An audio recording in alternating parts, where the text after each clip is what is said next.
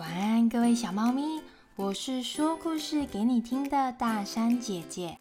你们的爸爸妈妈哦，阿公阿妈哦，真的好爱你们哦。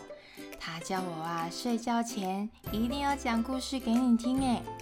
他们还说哦，你哦一定要睡得香香甜甜的，然后跟着大山姐姐一起打造一个奇幻又好玩的梦想王国哦。各位小猫咪，你们有收过信吗？就是邮差先生每一天都会整理世界各地的信，然后把这些信啊一一的发送到每一户人家的信箱。你有没有去翻过你们家的信箱里面有没有你的信呢？今天呢，大山姐姐就要来说一个在。遥远遥远森林村庄发生的故事，那么就跟着大山姐姐一起往森林隧道的方向走吧。首先呢，一样大山姐姐会请你拿好你的小被被，还有你的枕头，跟你最喜欢的玩偶，我们一起往隧道的方向走。我们一起去找找森林的入口。嘿，你看，前面就是森林的入口哎！哦，有一只小白兔在入口等着我们呢。它好像是要叫我们赶快跟上它。哎，小白兔，等等我们啦！我们走进了森林隧道。啊，森林隧道里呀，因为是由大树打造而成的，所以走起来的时候。哇，好凉快哦！你们看，树上还有小松鼠在跟着我们呢。哦，树林还窜出了几只小鹿在跟我们打招呼。它们就好像森林护卫队一样。我们被热情的邀请来到了森林村庄。哇，森林村庄里面呐，跟城市就是不一样，有好多可爱的小木屋，每一户人家的庭院呐，都种满了花花草草，是一个很舒服的地方哎。哦，有一只小鸽子刚刚从我面前飞过去，你有看到吗？咦，奇怪，它怎么背着重重的袋子？里面好像装了很多东西耶，我们过去瞧瞧它要做什么吧。哦，我看见呐，小鸽子正在敲着一户人家的木门，然后高喊着：“早安，我是邮差小哥，今天呐有你的信哦。”哦，原来呀，在这座动物森林村庄里面，小鸽子就是邮差先生。他总会背着装满信件的袋子，穿梭在村庄里面，为动物们送信。打开门的是一只小黄狗。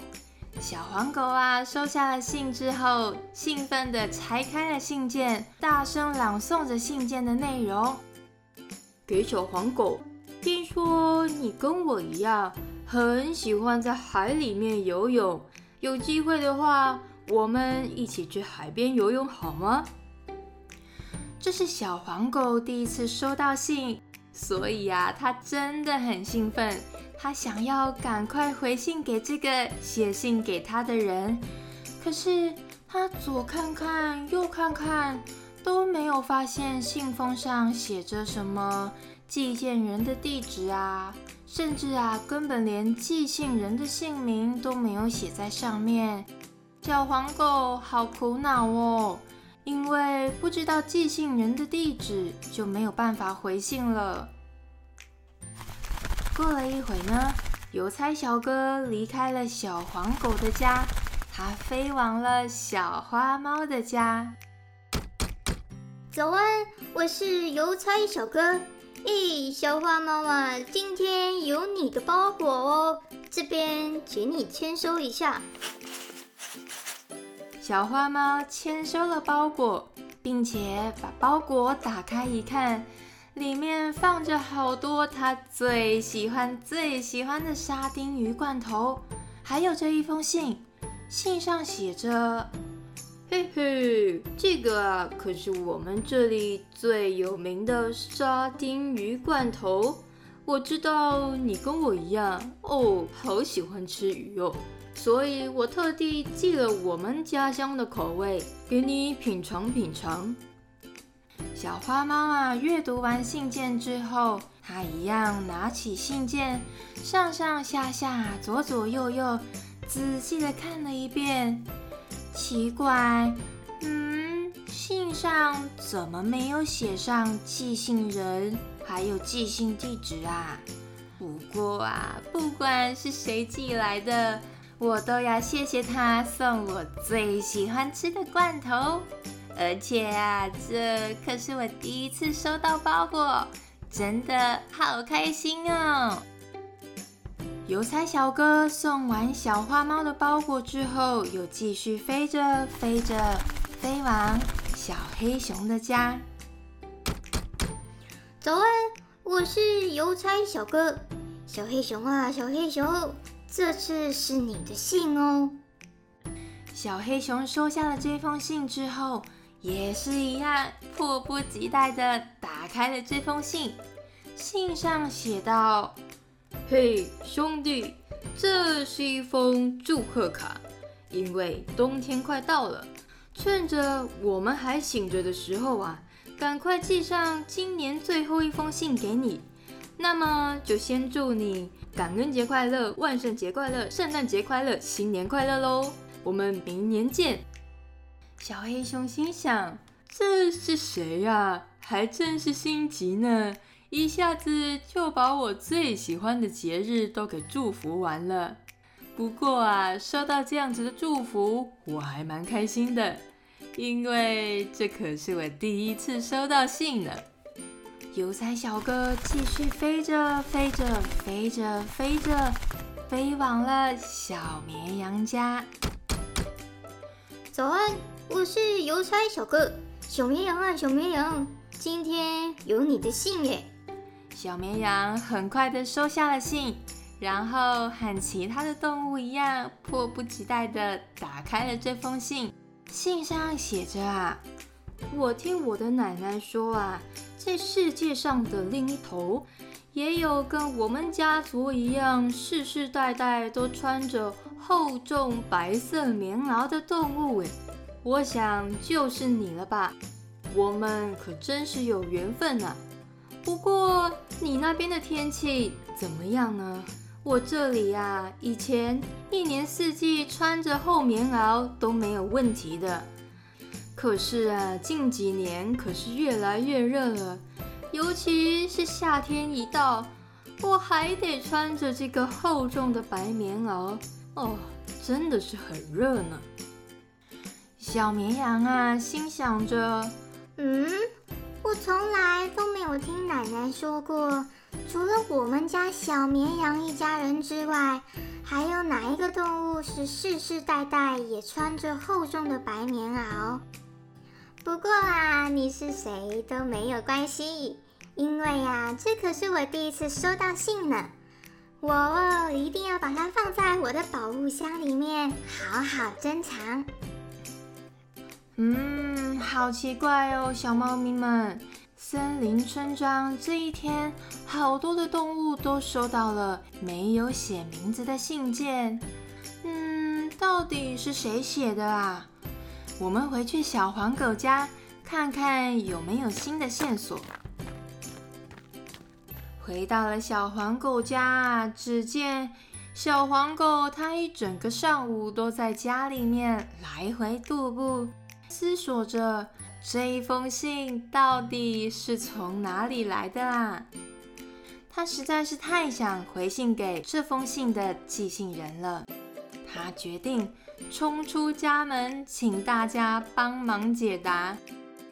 而一问之下，所有的动物这才发现，原来大家都有收到一封没有写名字的信件哦。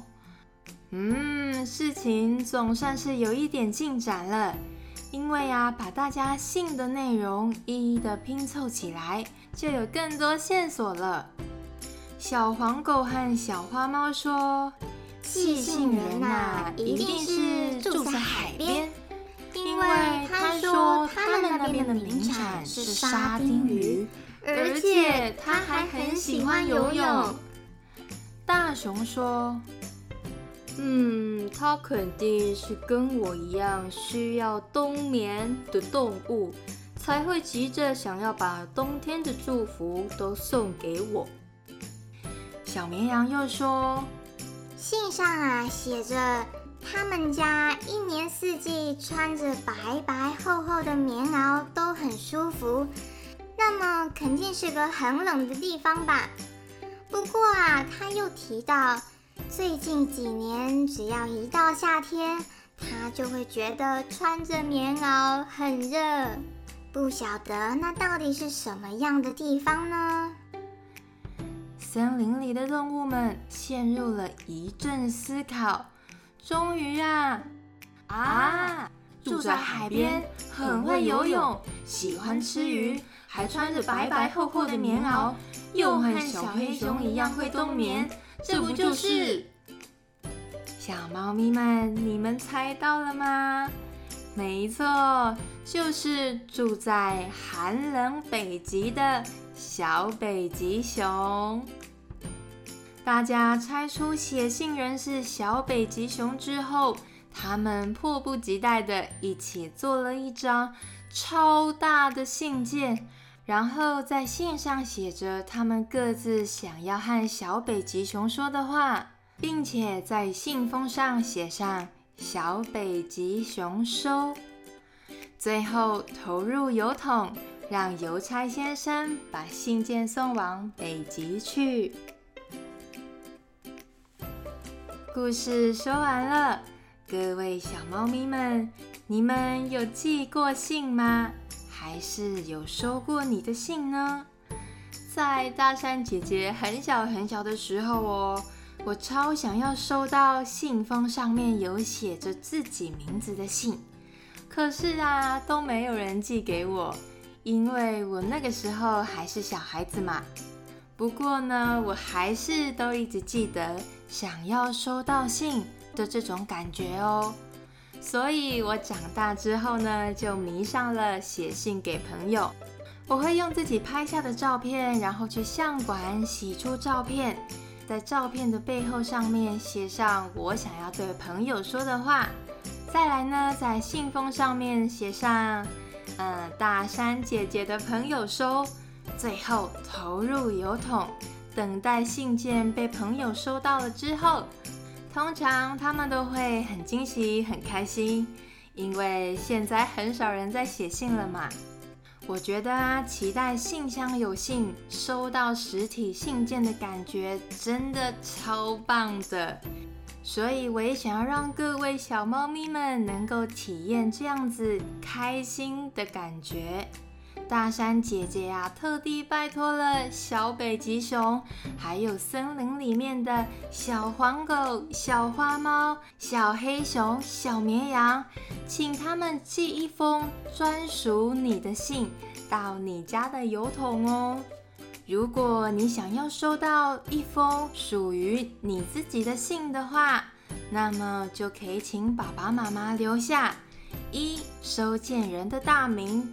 二邮递区号加上完整的地址，传送到我在资讯栏留下的联络信箱 n 二八 sharehouse gmail，然后呢，我就会依照来信的顺序寄送实体信件给前十位小猫咪哦。还喜欢今天的故事吗？期待下一次大山姐姐再讲故事给你听喽。